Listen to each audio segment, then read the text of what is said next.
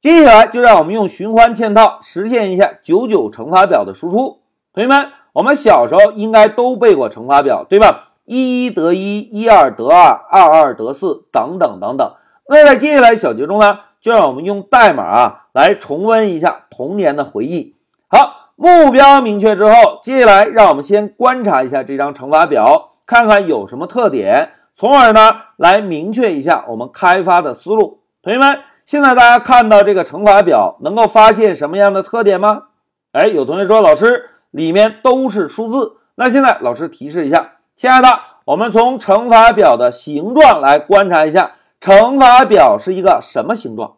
哎，非常好，乘法表是一个三角形，对吧？哎，现在老师画一个不是特别横的横线，然后呢，再画一条斜线。同学们，从这个角度来观察。乘法表是不是一个三角形，对吧？哎，既然是一个三角形，同学们回顾一下，在上一小节中我们做的什么演练？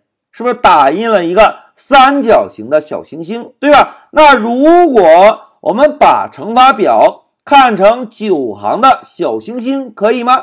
哎，有同学一愣神，老师这样也可以吗？来，大家观察一下啊，如果我们把乘法表中的每一项都看成一个星号。譬如一一得一看成一个星号，一二得二看成一个星号，二二得四也看成一个星号。那从这个角度来出发，我们是不是可以把乘法表看成一个九行的小星星呢？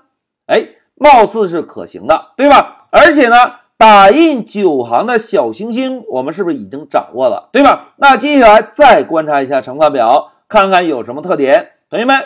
现在老师啊，选中乘法表中的某一行，注意啊，老师现在选中独立的一行。我们呢，把注意力啊放在乘号后面的数字，大家观察一下有什么特点？哎，注意啊，这个是五五二十五，对吧？四五二十，三五十五，大家发现没有？乘号后面都是行号，而按照我们之前编写的循环嵌套。是不是最外面一层的循环就是单独处理行号的，对吧？那现在通过观察，我们已经发现乘号后面都是行号。那紧接着呢，老师啊，再选中乘号前面的数字，大家来观察一下，乘号前面的数字有什么特点啊？哎，乘号前面的数字是列号，对吧？大家看啊，现在三三得九，三四一十二，这个三是不是就表示？第三列小星星，对吧？那再观察一下后面的呢？哎，这个全部都是四，是不是就可以表示第四列小星星？同学们回顾一下之前我们完成的小星星案例，在内部嵌套的小循环是不是专门处理列的？哎，通过我们的分析之后，大家发现没有？